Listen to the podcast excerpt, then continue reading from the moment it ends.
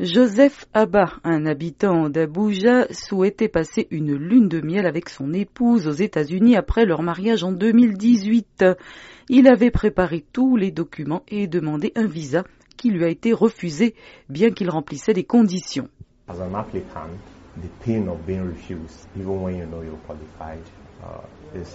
En tant que candidat, la douleur d'être refusé, même lorsque vous savez que vous êtes qualifié, c'est quelque chose. Le fait de connaître cette décision avant même d'aller à l'entretien, c'est un découragement pour le candidat.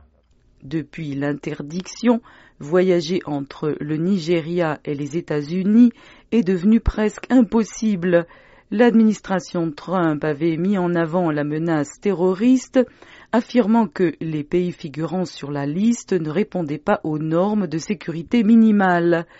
Donald Trump avait été critiqué au début de son mandat pour ses commentaires sur certains pays africains. Joseph Abba dit douter que les problèmes de sécurité soient la cause d'une telle interdiction. Le Nigeria n'est pas le seul pays au monde à avoir un problème de sécurité. L'insécurité est comme la pandémie, c'est un fléau mondial.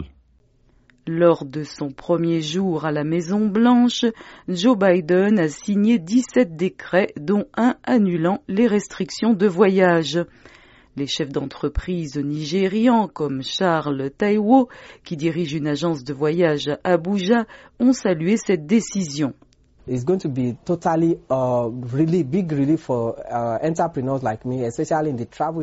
un grand soulagement pour les entrepreneurs comme moi, en particulier dans l'industrie du voyage, qui peuvent finalement entrevoir de nombreuses opportunités et aussi commencer à profiter des avantages de l'afflux entre le Nigeria et l'Amérique. Grâce à la reprise des voyages entre le Nigeria et les États-Unis, les potentiels touristes internationaux comme Joseph Abba disent qu'ils visiteront l'Amérique, ce qui permettra aux agences de voyage d'augmenter leurs revenus, entre autres avantages économiques, pour le pays le plus peuplé d'Afrique, avec ses quelques 200 millions d'habitants.